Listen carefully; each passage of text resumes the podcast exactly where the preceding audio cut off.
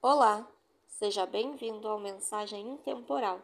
A leitura de hoje é do livro Perdão, O Caminho da Felicidade, de Nelson Moraes, orientado pelo Espírito Aulos. O mundo é pequeno, até as pedras se encontram. São afirmações populares que apontam para uma grande verdade. Cedo ou tarde, todos nos reencontraremos. Façamos o melhor para o nosso próximo para que tenha de nós uma boa impressão, a fim de que, por ocasião do reencontro, sejamos felizes. Capítulo 2 Os benefícios do perdão. Se deixamos a mágoa entrar em nossos corações pelas portas da frente, a felicidade sai pelas portas dos fundos. Perdoar é sempre prova de sabedoria. É uma atitude nobre e ao mesmo tempo profilática, pois, ao perdoar aqueles que erroneamente denominamos nossos inimigos, estamos nos poupando de sérias complicações de saúde e, ao mesmo tempo, consolidando a alegria de viver em paz com a vida e com todos à nossa volta.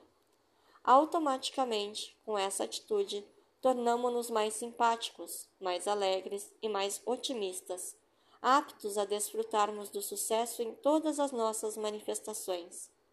Quando adotamos o perdão em nossos corações, estamos nos desvinculando da faixa vibratória por onde transitam as emanações mentais de inteligências voltadas para o mal.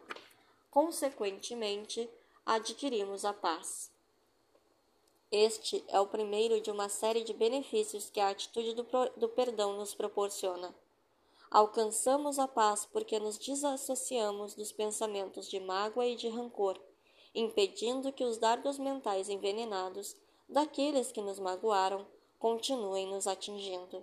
Com essa atitude, criamos um mundo novo dentro de nós, onde o nosso coração se transforma no guardião dos nossos pensamentos, ampliando a nossa felicidade. Quem pensa bem e age bem, vive bem. Se vivemos constantemente apontando as escabrosidades do mundo sem procurar compreendê-las, estaremos nos associa associando mentalmente aos acontecimentos infelizes e, amanhã, poderemos nos tornar suas vítimas.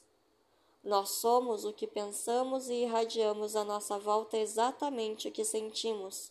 Todos os que se aproximam de nós são envolvidos por essa energia que emana dos nossos sentimentos e, com certeza, através dela, atrairemos para o nosso convívio todos aqueles cujos pensamentos se associam aos nossos, ou seja, os nossos afins, os que pensam e sentem como nós, encarnados e desencarnados. Então eu direi: diga-me o que pensas e sentes, e eu te direi com quem andas. Aprimorar nossas atitudes, nossos pensamentos e sentimentos é uma maneira inteligente, de certa forma científica, de nos libertarmos do ciclo vicioso do sofrimento. Felizes são aqueles que já acordaram e estão em luta constante em busca desse aprimoramento. Estes já estão a caminho da verdadeira felicidade, ao passo que aqueles que ainda se vinculam ao sentimento de mágoa e de ódio caminham para sofrimentos e provações morais que, mais tarde, refletir-se-ão no corpo físico, provocando sérios danos à saúde. Mesmo quando somos caluniados e feridos injustamente, é de bom alvitre optarmos pelo perdão.